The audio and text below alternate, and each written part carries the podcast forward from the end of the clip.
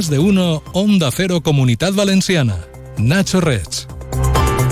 Buenos días. El incendio que el pasado jueves calcinó un bloque de viviendas del barrio de Campanar en Valencia y causó 10 muertos se pudo haber originado por un cortocircuito en el mecanismo del toldo del balcón del apartamento donde brotaron las primeras llamas. Esta es la causa más probable del siniestro que se desprende del informe preliminar de la Policía Científica que ha revisado palmo a palmo las viviendas siniestradas. Mientras tanto, los primeros afectados ya han sido realojados en el edificio que el Ayuntamiento de Valencia ha puesto a su disposición y la Generalitat ha aprobado el decreto de ayudas para ellos. Enseguida ampliamos detalles. Hasta las siete y media, como cada día, repasamos la actualidad regional más destacada. El único bombero que quedaba ingresado tras resultar herido en el incendio de Campanar ha sido ya dado de alta en el Hospital La Fe de Valencia. De este modo ya no queda hospitalizada ninguna persona. El edificio del Ayuntamiento de Valencia, que ha puesto a disposición de los afectados, acoge ya a las primeras 10 familias que han perdido sus casas en el siniestro. A lo largo de la tarde de ayer se instalaban ya 21 adultos y 11 niños en estas viviendas habilitadas por el consistorio para reubicar a los damnificados por el fuego. Un total de 100 familias han solicitado al Ayuntamiento poder alojarse en este edificio de nueva construcción que agrupa 131 pisos. La alcaldesa María José Catalá ha explicado que en principio estas familias permanecerán allí por un periodo de tres meses prorrogable. 100 famílies ens han sol·licitat vindre a Safranar. Vindran, des de luego, les 100 famílies. Inicialment s'han posat un plaç de 3 mesos prorrogable, és a dir, així ningú se va quedar en una situació d'un dia per a altres sense atenció, però en este temps entenem que és suficient per a veure la situació de vulnerabilitat social, de necessitat de la família, ajudar-los La prioridad en el Real Ojo es para las familias con menores a su cargo, personas con movilidad reducida o en situación de dependencia. Algunas de estas viviendas incorporan incluso juguetes para los más pequeños, porque entre los realojados hay también menores de edad que, por cierto, ya volvieron ayer lunes a sus colegios. La Generalitat, mientras tanto, ha lanzado un primer paquete de ayuda para los afectados que asciende a casi 4 millones de euros. Incluyen hasta 10.000 euros por familia para necesidades básicas y urgentes, hasta 1.500 al mes para alquiler durante un año para los que eran propietarios y tres meses para los que eran inquilinos, bonificaciones fiscales para quienes decían comprar una nueva casa y una excepción definitiva de las dos últimas anualidades del canon de saneamiento del agua. Lo anunciaba el presidente de la Generalitat, Carlos Mazón, hace unas horas, este lunes por la noche, tras un pleno del Consejo Extraordinario del que salía publicado ya ese acuerdo en el diario oficial de la Generalitat. Las personas afectadas por el incendio no tendrán que realizar ningún trámite extraordinario para recibir estas ayudas. Las de primera necesidad se abonarán en un pago único y serán complementarias, ha dicho Mazón, con las indemnizaciones que puedan recibir de los seguros y con las subvenciones que puedan eh, eh, recibir de otras administraciones. No va a ser necesario que ellos acudan a, a, ningún sitio porque desde la coordinación del ayuntamiento estamos ya en contacto con ellos. Hay elementos básicos de seguridad jurídica que hay que trasladar, pero van a una extraordinaria velocidad. De tal manera que con esa certificación que de oficio el propio ayuntamiento está coordinando en nuestro nombre, eh, no van a tener que desplazarse ni, ni realizar ningún trámite eh, extraordinario. También se impulsará medidas para la reubicación preferente en residencias de las personas dependientes y la reescolarización de los niños que lo necesiten si las familias cambian de residencia. Por otra parte, habrá transporte público gratuito durante un año, tanto en la EMT como en Metro Valencia y transportes de la Generalitat y asistencia psicológica permanente durante los próximos meses. guys. El rey Felipe VI y la reina Leticia han escuchado caso a caso y familia por familia cada uno de los afectados, con quienes se han reunido este lunes por la tarde en el Palo de la Música de Valencia y que les han pedido no ser olvidadas. Por cuestiones de agenda y dado que posteriormente los reyes iban a visitar el edificio del incendio, se había seleccionado solo a tres personas para que pudieran hablar con ellos en representación de las más de 100 familias damnificadas por el fuego. Sin embargo, a su llegada a la zona cero se hizo un círculo de todos los afectados y sus majestades empezaron a escuchar uno por uno a todos los presentes tras la reunión con los vecinos en el Palo de la Música, los Reyes se desplazaron a los edificios calcinados en Campanar, donde fueron recibidos por efectivos de los servicios de extinción y emergencias, de los equipos psicosociales y de los voluntarios que han ayudado a los afectados en estos últimos días.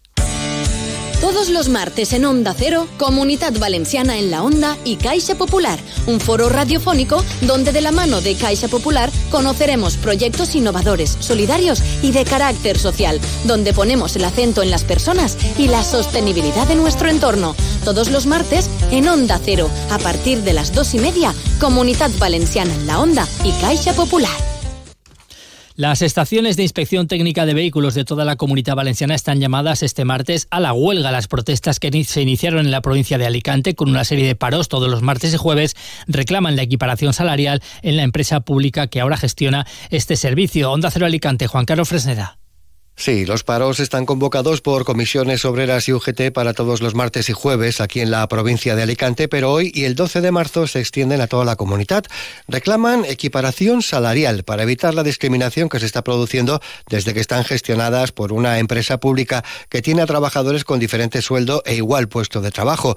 Los que cobran menos reclaman un complemento de entre 400 y 600 euros, aunque hay empleados que incluso cobran 700 euros menos que otros compañeros. La Consellería de Innovación e Industria y los sindicatos están de acuerdo en la equiparación salarial, pero desde la empresa pública les trasladan que no se puede realizar esa equiparación hasta que no se complete la documentación que pide la Consellería de Hacienda, en concreto la relación de puestos de trabajo, que al parecer no estará terminada a corto plazo.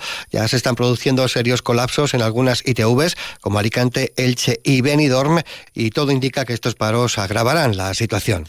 Por su parte, alrededor de 600 trabajadores del sector cerámico se movilizan esta mañana a las puertas de Feria Valencia durante la celebración de Cebisama para protestar ante el bloqueo en el convenio colectivo. La patronal Aster propone una subida salarial del 2,5%, algo que califican de insuficiente los sindicatos por estar debajo incluso de la revalorización del IPC. Onda Cero Castello, Juanjo Tobar. UGT y comisiones obreras no logran ponerse de acuerdo con la patronal ante el Tribunal de Arbitraje Laboral celebrado en Valencia y la convocatoria de huelga, dicen los sindicatos, adquiere ahora mucha más fuerza. Antonio Durán, de UGT. Bueno, y la propuesta que nos hizo la patronal entendemos desde UGT que ha sido una falta de respeto hacia la comisión negociadora y, y bueno, seguiremos con las protestas más allá de de esas fechas. Se espera, como decimos, que 600 trabajadores se manifiesten este martes en Feria Valencia. Asimismo, dos sindicatos han convocado el miércoles a partir de las 6 de la mañana el primer día de huelga en el sector. UGT y comisiones obreras confían en que el 90% de los trabajadores secunden este parón. El secretario de organización del PSPB, José Muñoz, ha defendido que el exministro Ábalos debe cumplir con la decisión dolorosa y firme que le ha puesto la Ejecutiva Federal del partido y dejar su alta en el Congreso. Además, Muñoz ha rechazado que el PP de elecciones políticas, en este caso, el que ha calificado como partido más corrupto de la historia en España hay una decisión tomada, que es una decisión firme, que es una decisión dolorosa, pero que es una decisión que la Ejecutiva Federal toma para intentar ejemplificar la vida política española. Y es una decisión que solo toma el Partido Socialista. No hay ningún partido en España que tome decisiones de esta trascendencia y de esta ejemplaridad, porque estamos viendo situaciones muy peligrosas en el caso del Partido Popular. Estamos viendo a viejos conocidos que han estado en situaciones judiciales, que apadrinan a líderes políticos como es el presidente de la Generalitat, que están sentados en el banquillo de los acusados, como es el caso del señor Zaplana, y que aquí no pasa absolutamente nada y la persona que tendría la opción de sustituir en el escaño al exministro Ábalos si finalmente dimite es la socialista Ana María Gonzalo Herdaro, que es la número 7 en la lista del PSPB por la provincia de Valencia y que fue condenada en 2021 por conducir borracha. González Herdaro es actualmente la alcaldesa de la localidad valenciana de Yauri y revalidó esa alcaldía en 2023 tras ocho años ya como alcaldesa.